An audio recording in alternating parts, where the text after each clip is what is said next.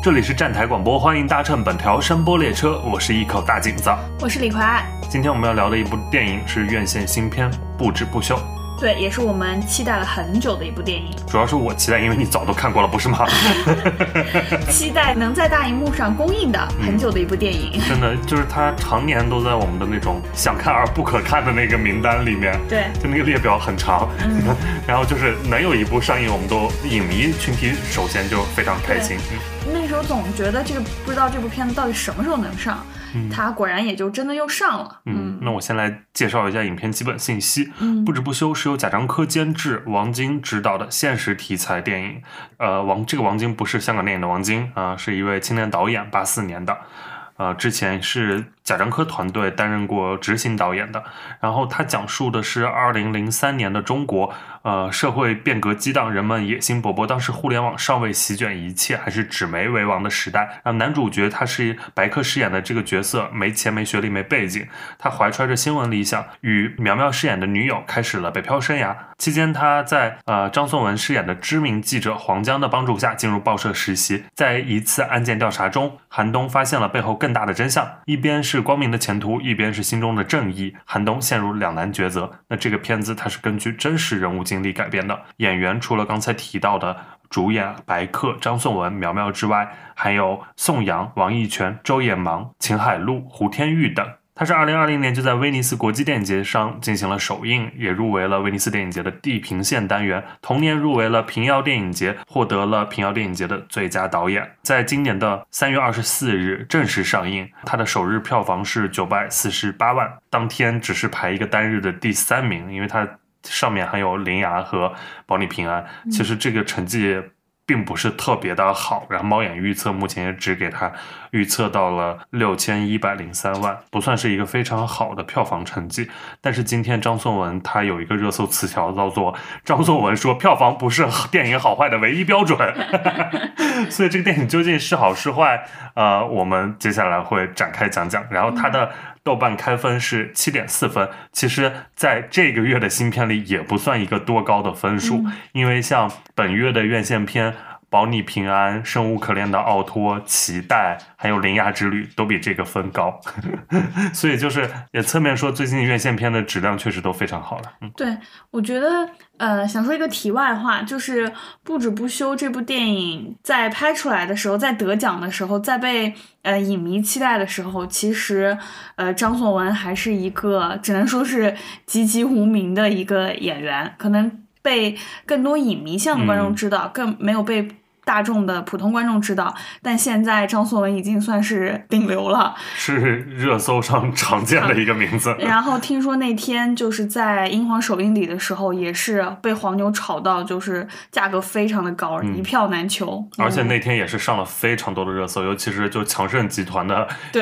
一众成员坐在那里，真的非常值得上热搜啊。对，所以不止不休选择在这个时候上映，我觉得是一个很好的机会。但依然就是票房的表现力并没有很好。你不要以为一个人可怜就没有错，那有可能是我们错了。这世上的事，有哪件事跟我们一点关系都没有？那我先来说一下我的观感吧，因为我嗯这次是二刷，嗯，之前节目里讲过，我二零年的时候就看过，然后当时是还可以跟大家分享一下有没有不一样的地方。嗯，因为确实过了三年了，我记得不是特别清楚。然后里面我记得唯一很确定的一段戏就是删掉了，就宋阳那个角色不是一直在考研嘛，里面有一段就是那个。考研导师张雪峰的那呃，应该是有那么一小场戏，然后被删掉了。但是张雪峰的名字也是最后出现在了演员表里边。片尾有他，但是戏份是完全没有对，完全没有了。其他我印象中是没有什么在删的部分了。然后关于最后那段报纸就飘起来，嗯，超现实主义的那部分，好像那个报纸的内容有稍微就再丰富一下。我记得原来的呈现方式也是那样，但是最后呈现出来的那个丰富性，好像呃现在。的公映的版本比原来要好一些。我先说一下我的观感吧，因为我当时看完的时候是特别特别特别喜欢的那种，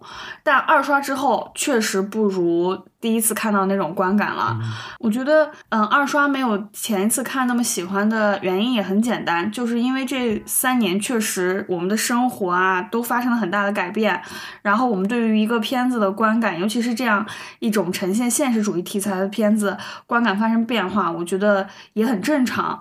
就像电影中所说的这种新闻理想的消逝一样，我们整个社会的一些秩序也在这三年中发生了一个很大的崩塌。我们对于社会、对于整个电影的观感结构发生了变化，我觉得是正常的一件事情。嗯，这部电影我最喜欢的部分就是他采访矿难的那一段，那一段呈现出来的就是那种影像质感和人物状态，其实是满足了我这我对这个片子最大的一种期待，就包括我对于调查记者这个行业的一种想象。他们就是去山西采访那个矿难，想要挖掘出里面的这些真相。他们就是把那个衣服剪破，然后蹭脏，那种浑然天成的那种状态，包括那段影像的那种灰蒙蒙的质感。所有人用方言的那种讲话，那段对于黄江和韩东这个人物的塑造，也是对于新闻理想的这段塑造，我觉得做的是相当的完美，在现在的电影中很难呈现出那种质感了。嗯，另外还有最喜欢的一场戏。应该是大家也都非常喜欢，就是贾樟柯的那段戏嘛，因为他本身也就是有一种本色出演，就讲山西话，然后把那种呃对于那个死难者家属连蒙带骗，然后威逼利诱的那种山西煤老板的形象，就凸显的淋漓尽致。我觉得贾樟柯那种表演就是属于那种灵光乍现式的表演，你可能让他就是再在别的片子里面复制，就完全复制不出来那个状态了。我觉得他确实很适合那个角色，那就是我觉得那是。他舒适区其实，对，包括之前我印象，呃，有韩寒的一个《后会无期》里面，贾樟柯不也是类似的这样一个吗？对，就这种讲方言，然后那种大佬的形象，大佬。哎，这部片子好像还有他的表弟韩三明啊，就是《三峡好人》的男主啊，也在这个片子里有一个一场戏啊。嗯，包括他其中对于一些北漂生活的展现，我觉得就非常的真实，因为我们也都是北漂，虽然我们没有过得那么苦了，但是我觉得有一部分通感是共通的，就是那种一来北京没什么钱，然后租房，然后租房总会遇到各式各样的问题，那。那种感觉就是你能很很很明显的感受到寒冬的那种窘境，嗯，包括我觉得他对一个已经消失的一件事情，就是暂住证，嗯，这个事情的呈现也是，虽然现在没有了，但是也能体会到，如果没有这件事情，对于当时来北漂的人是一件多么困难的一个事情。确实，就是北漂的那部分真的很真实，因为主要是咱有这方面的经历嘛，对，然后看到包括被像被室友打扰啊，然后。房间里面就出现那些问题，安全隐患的问题。对，然后不自觉会联想到前两年可能群租房的一些呃一些规定的事件，都是有那种嗯相似性的。嗯，呃，包括还有就是最后被房东赶出来，然后大包小包的给你堆在门口，那种你突然在那个当下不知道该去向何方，然后的那种那种窘迫，那种未知，嗯，迷茫。都是对狠狠带了，狠狠共情了，对这种，嗯，然后我是因为我一开始对他的期待可能更多，可能就是想看新闻行业，对，或者是调查记者，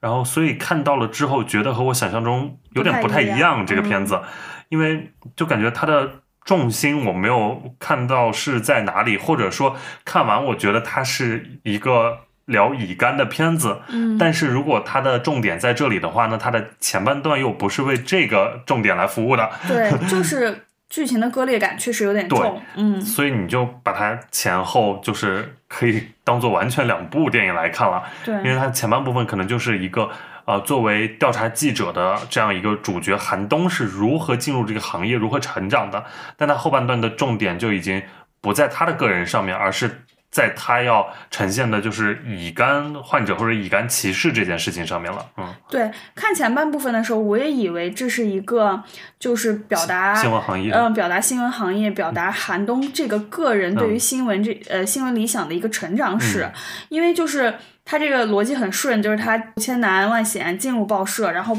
报道矿难，然后自己又跟了一条呃血牛这条线，然后最后到发现乙肝代碱，嗯，这个事情我觉得这个逻辑是通的，但是最后结果的最重点的部分就落到反歧视上面去了，就很奇怪。然后你落到反歧视上面去呢？到最后其实也没有更深入的一个探讨了，就只是落在呃什么一亿人的反歧视的一个呼吁上面，所以就是让人觉得哪里怪怪的。而且他重点一直在这个呃反对乙肝歧视这件事情上，呃，其实他从前面就有。那些穿插的人物采访，我们后面才意识到，原来都是重点是指在这里，对，是乙肝患者一直在前面在分享他们。前因因为一开始我也不知道他们在说什么，他们为什么而说，为什么会有这些影像插入进来，只是觉得是一些有年代感的影像，那但看到最后就是发现哦，原来他们都是在聊这件事情，那我就多多少少觉得。如果你完全想围绕这件事情来谈的话，前面是可以省去很多韩东个人的部分的啊。对，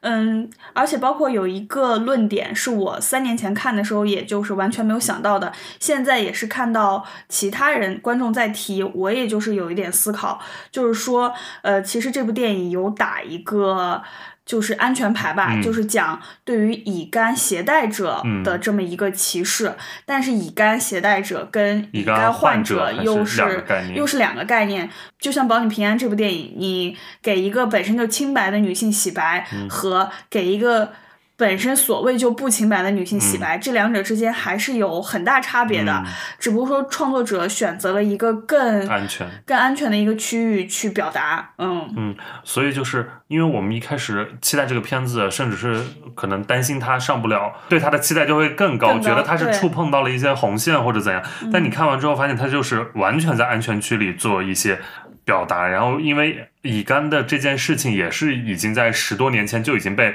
官方啊平反的这样一一个，就是已经被下了定论的，所以就是你的现实性或者现实力度就在很大程度上是被削弱的啊。嗯，我还有两处不是特别喜欢的超现实的部分，这个在之前的节目里我也讲过，就是我觉得就是那个漂浮在空中的笔和报纸，嗯，这种过于点名主题的这种。桥段表达，我在我看来，我觉得会消解掉整个故事的这种现实质感，嗯，厚重感。你很难把那种乔装打扮、深入调查的一个记者，跟后面就是漂浮在空中的笔和报纸，就是统一起来。嗯，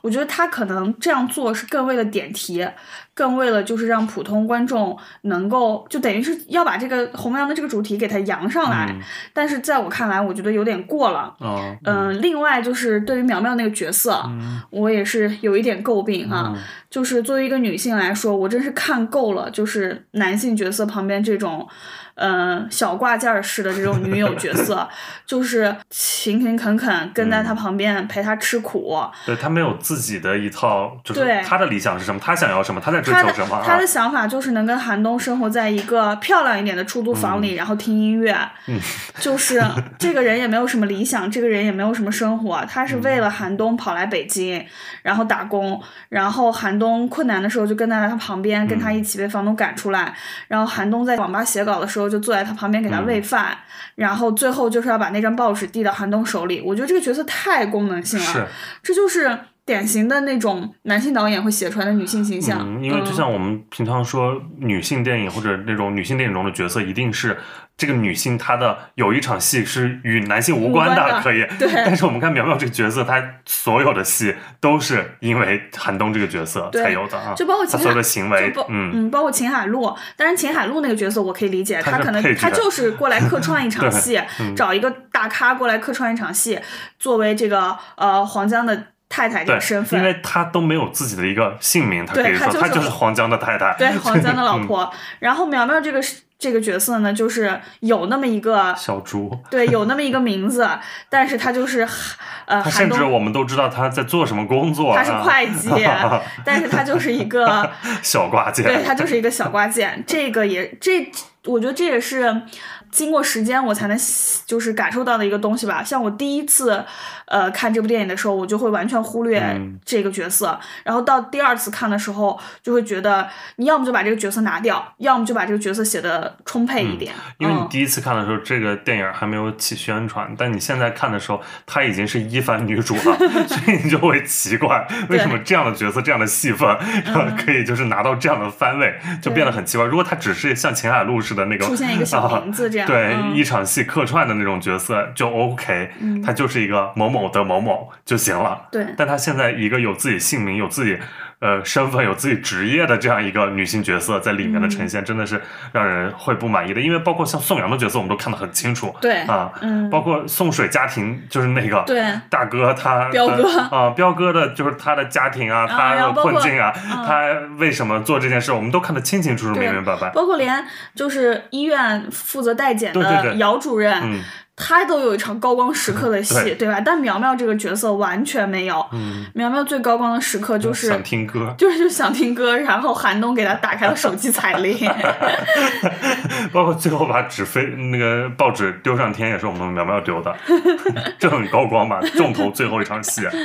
我这呃，你刚说那个钢笔和报纸的超现实，你不太喜欢，我倒觉得还好，因为呃，可能我就把他们就当做一种闲笔吧，嗯，确实呃删了也无所谓，但是留在那里，我我觉得可能更是想指向新闻理想吧，因为这两件东西确实一个是钢笔，一个是报纸，而且。呃，现在我们都没有这两样东西了，因为纸媒已经完全就基本上就是消亡了。对那再加上呃，也不可能再用钢笔写稿了，所以这两就是一一种逝去的新闻理想吧，或者新闻行业啊。对，然后说到就是在聊理想和新闻行业这件事情，我其实很蛮喜欢这个片子里面的另外两处闲笔，一个是就是韩东因为稿费第一次进入那个嗯。报社的时候，大家在开会，嗯。在聊一些新闻的边界呀什么的，然后还有一场就是他们过年前的饭局，也是在聊新闻行业和在聊理想，就是呃这种对我来说有点已经像是梦境的一种表达，其实还挺满足我对这个行业的想象，因为这个行业确实可以说这个调查记者、新闻理想已经是没有了的事情，嗯所以这一点的呈现上真的很难得。记者这个职业在这二十年来，随着时代的巨变，发生了多大的嗯变化，显而易见。然后，但是张颂文这个形象，韩东这个形象，他们一老一少，其实是很满足我对这个职业所有美好的想象。是的，嗯，因为我是学新闻的，啊我也是新闻传媒研究学院的，呃 就是我是新闻系，只不过是嗯呃广播电视新闻方向的，然后可能跟就是我们隔壁班是新闻学专业的，然后呃嗯但我们上大学的时候都学过新闻学这门课了。啊，但是我的意思就是，我们那会儿已经就很少会就谈到新闻理高谈新闻理想 这几个字了，嗯，就是他已经没办很难作为一个职业荣誉感，因为我们觉得确实已经出不来好的那种报道了，或者那种专题了，很难在那个时候。嗯然后能，当然我周围我也有非常多的同学，最后比如进了报社，但可能就是报社的现在都是做电子的内容或新啊，媒体的新媒融媒体啊、新媒体啊这样的内容，或者电视台也。就跑的新闻顶多也都是民生或者是政务这种，对，嗯，我也有很多朋友都在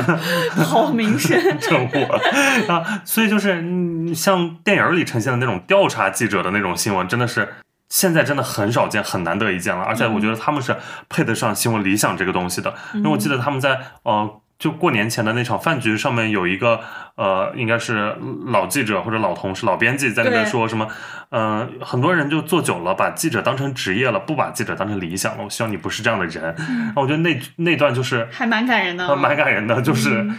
很多人确实，然后我们现在也很难再见到了。我们甚至会觉得新闻理想，你在追求新闻理想的这样一个记者，会觉得你这个角色是不是有点执拗，或者有点轴，有点可笑啊？对，所以他把这个故事的背景放在零三年对两千年初那段时间，就是时代在巨变，非典之后，而且经历过一个大的阵痛。啊，对，嗯，时代在巨变，然后人有的人还在固有一种老思想，有的人已经往前走了很多，嗯就这种碰撞之下，能出来一些畸变的东西。这就是我们现在这个时代不可能有的东西。嗯我们一边就是回望那边，但是我们知道是无法再回去了的。嗯嗯包括他那个报社，整个我觉得都很真实，他那些细节，因为我记得他应该有一个不知道是记者还是编辑，嗯呃，就是韩东刚一进去报社。我看到他是只是背景中的一个角色，但他是把自己的脑袋挂起来的，嗯，治颈椎，因为他伏案工作就很有可能颈椎不好，所以就是有一个有一个背景里的一个人是把自己脑袋挂在那里，在吊自己的脖子，哦是治颈椎，就好真实啊这个细节，包括韩冬就是。白客的表演也非常好，对白客和张颂文都演的非常好。然后白客他有没有小何振宇的感觉？有小何振宇，包括白客他对于这个角色的把握啊、他在里面的整个人的状态就是那样一个呃局促的，然后在各种呃刚刚进入职场，然后呃有一些不自信，但也有一些那种风傲气傲气在的这样一个角色。他的衣服我印象很深，就是一个细节，他穿衣服是会。毛衣里面的秋衣的领子会出来一截，就是是会被人看到你穿秋衣，然后那个秋衣就是就露了一点点边儿，然后在毛衣之外，然后我觉得就是这个人该穿的衣服的样子。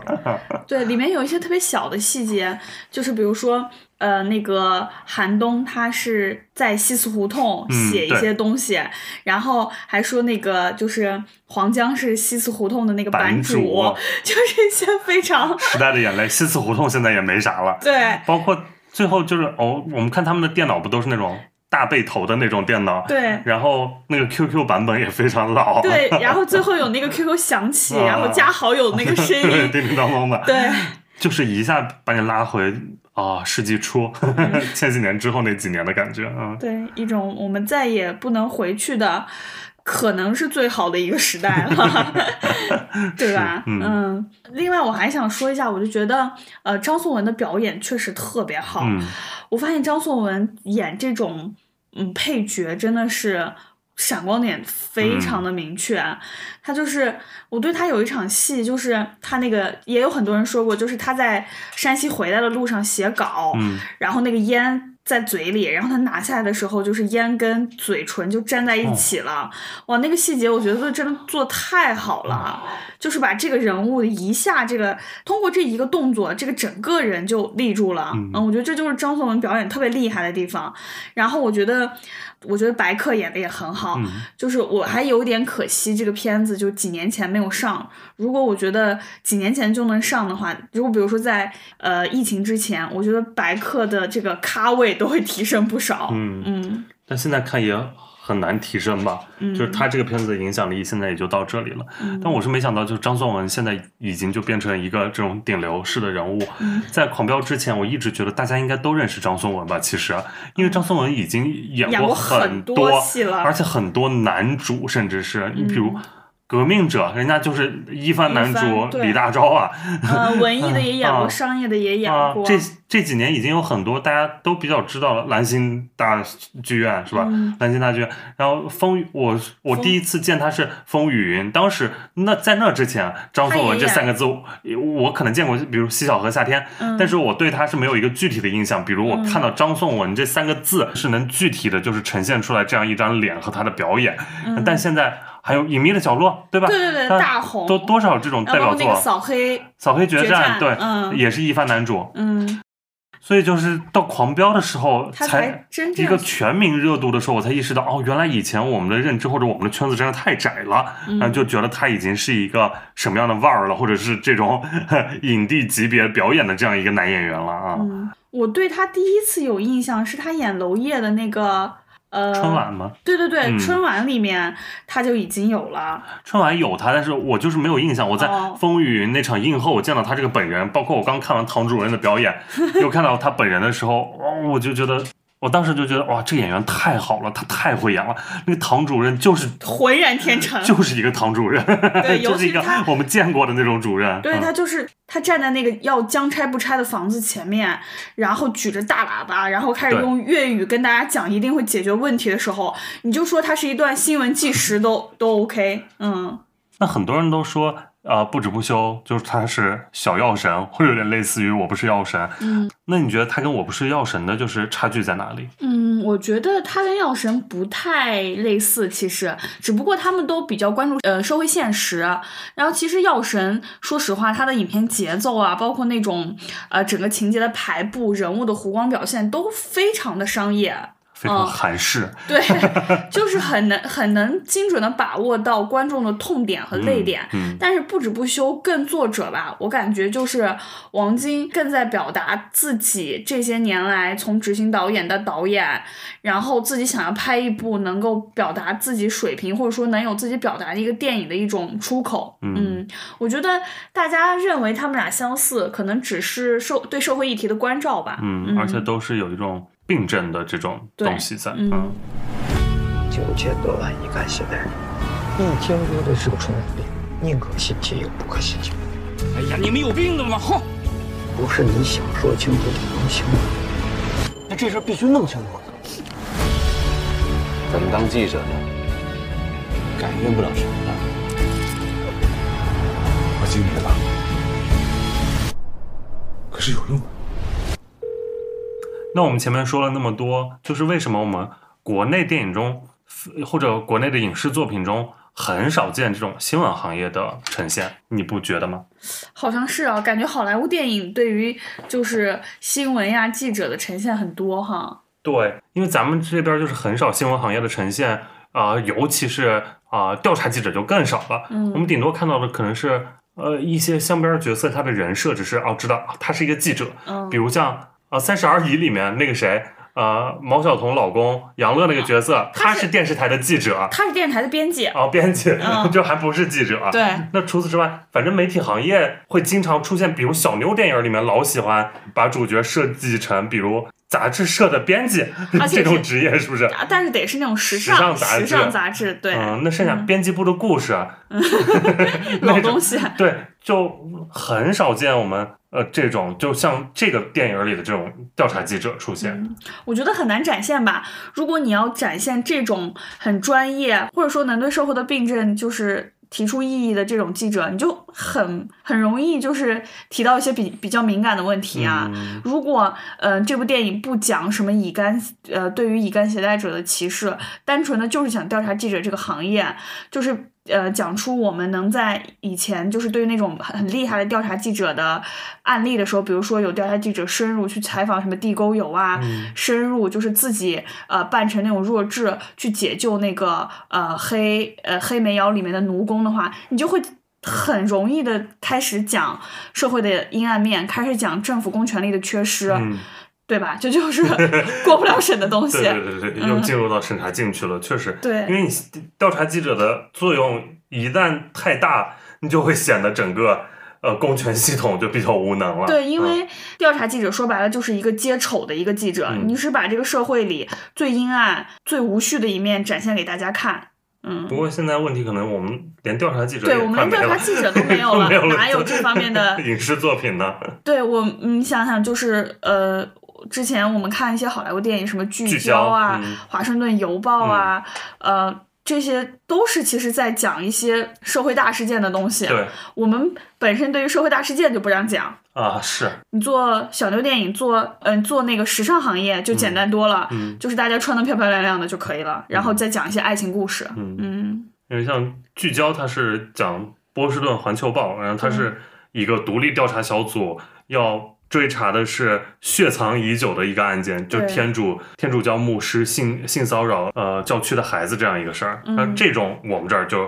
呈现不了，就很难。然后华盛顿邮报也是，它是更直指的上面的，就是美国它的五角大楼的这样一个文件，嗯，所以也是他们在做的就是呃大众没办法知道的，或者是呃上上面就是公权系统也在遮掩的一些事情被他们揭露出来。嗯。那我觉得这是他的责任所在吧，嗯，可能更能呈现这个新闻自由或者是怎嗯。样。就是《华盛顿邮报》它里面不是有一段高光台词嘛，嗯。就是最后在犹豫这个新闻要不要发出去之前，这个报社的最高层打了一通电话过来说，呃，建国之父给予新闻自由的权利，是因为他需履行传播民主、公正的义务。嗯新闻是为民服务的，不是为当权者服务的。嗯然后说完这段，然后他们决定啊，把这个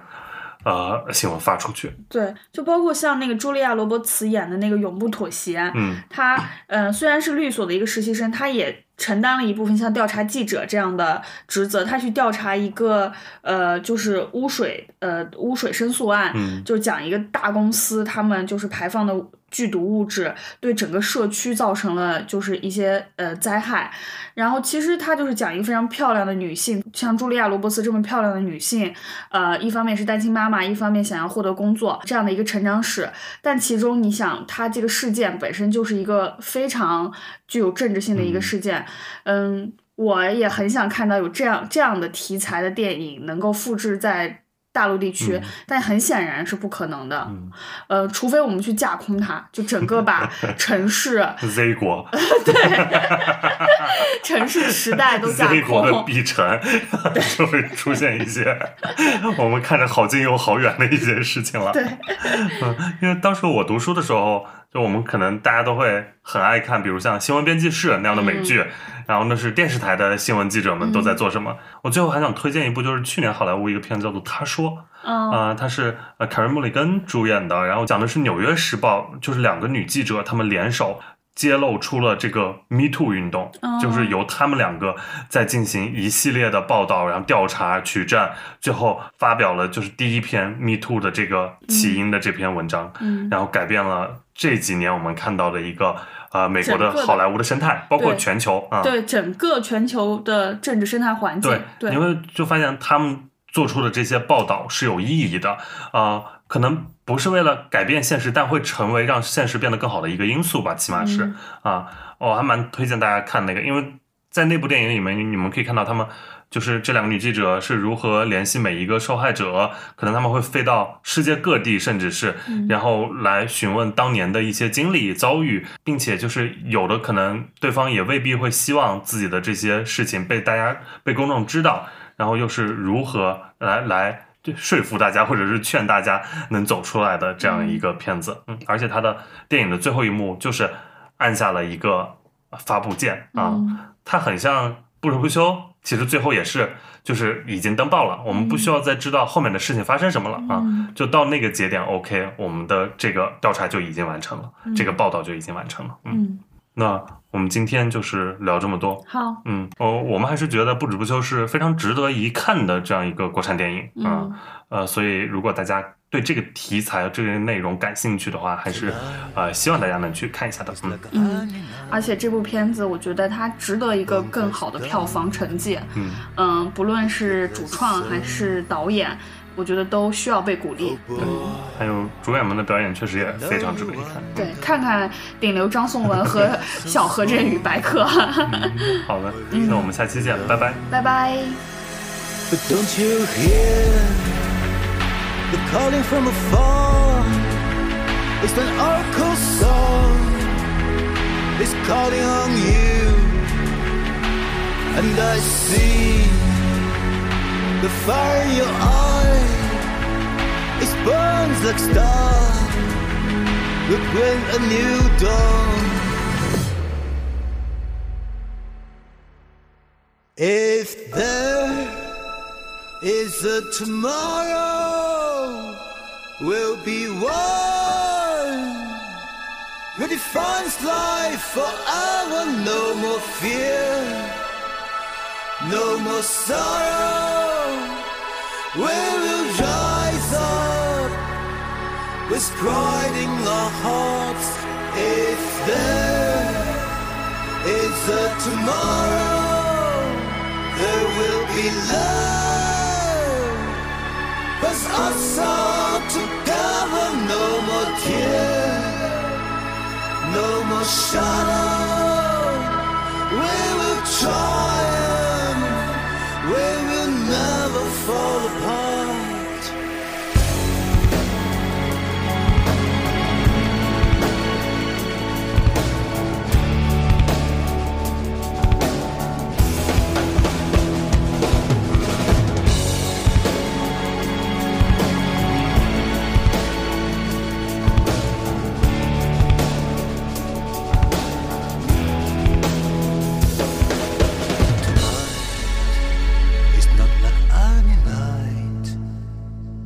Shimmering sky shows a sign.